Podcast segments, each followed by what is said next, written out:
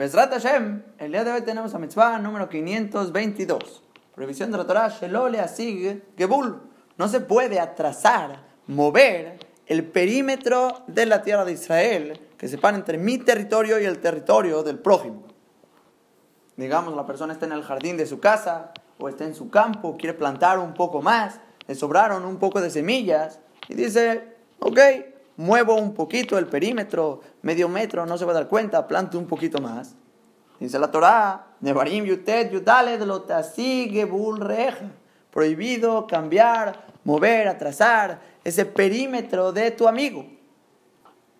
Ahora trae Rashi en el Humash, el Hinuch, en nombre del Sifri. Pregunta a la Torah, yo sé que está prohibido.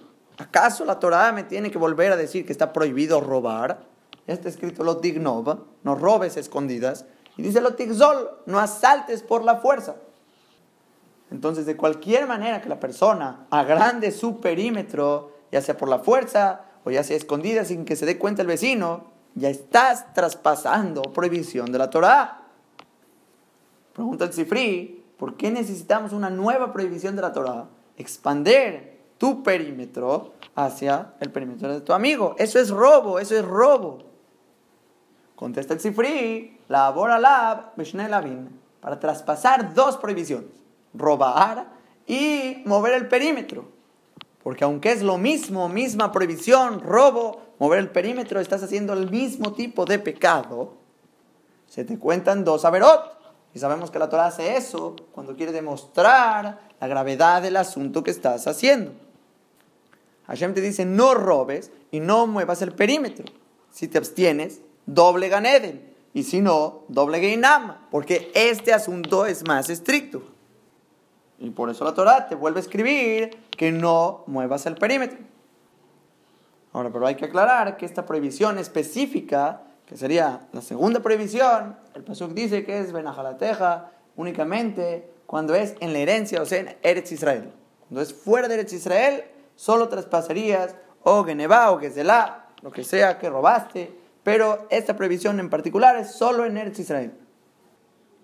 Ahora, el motivo de la mitzvah sería el mismo motivo que robo, asalto, tomar cosas que no te pertenecen. Que hemos hablado del tema en sus mitzvot correspondientes. La persona tiene que reconocer lo que Borolam te dio, te lo dio. Y si tomas lo del otro, es como si reniegas que Hashem te da las cosas con algaja para ti y piensas que mereces cosas de más, que no es verdad. Y por otro lado, no solo reniegas a Hashem, también estás dañando al otro, estás quitando sus pertenencias. Y obviamente hay mucho que hablar sobre el robo.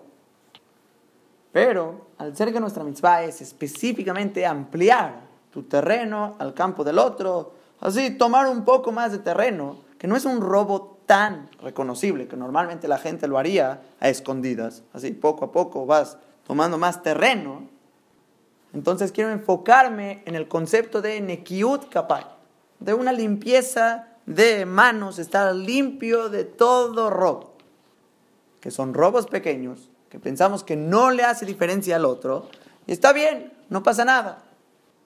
Y obviamente no es verdad. El Pasuk dice en Teilim, ¿Quién va a subir a la montaña de Akadosh Baruj Hu?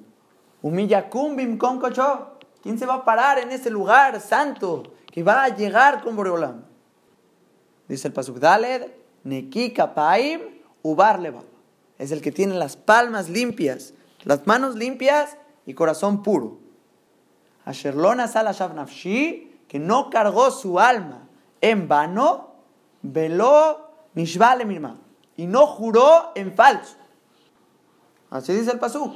¿Quién va a subir Harashem Yakumbim el que tiene las palmas limpias, Ubar Levab, corazón puro, que no cargó el alma en vano y no juró en falso. Hay que entender qué exactamente significa, de quién estamos hablando. El Metzudat David dice, ¿quién es el Nekika Paim? El que está limpia sus manos, mi mamón Shenosh el Yosh. El que está limpia sus manos de dinero que no venga con rectitud. Todo dinero que no es completamente recto, él no toca. Nekika Limpias las manos.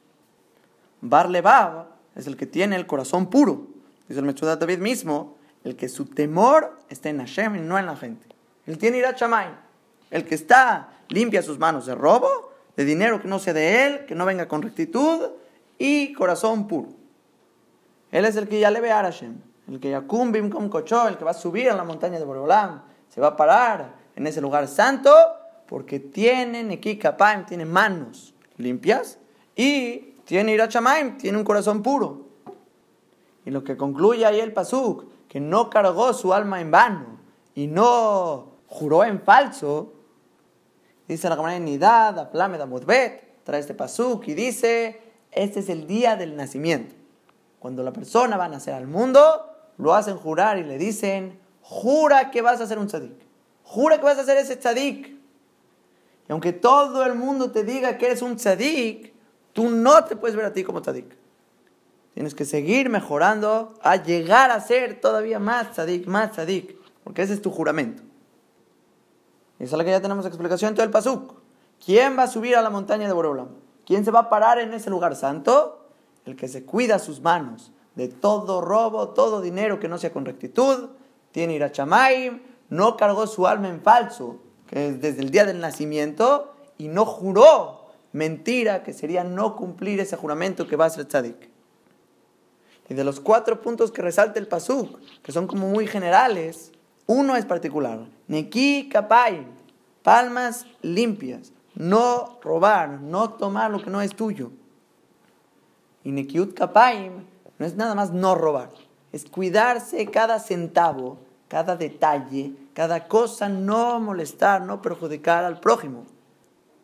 Como el Maaseh del Hafetz que una vez estaba con un rebe de los Hasidim, una persona muy, muy hashub, muy importante, y le pidió que si le daba una hoja de papel para escribir. Entonces el rebe va, toma una hoja de papel, se la da al Hafetz con mucho gusto. Y el Hafetz le saca una moneda, se la va a comprar, se la va a pagar este rebe de los Hasidim empieza a decir, ¿cómo vas a pagar una hoja de papel? No te preocupes, te la doy, te la doy.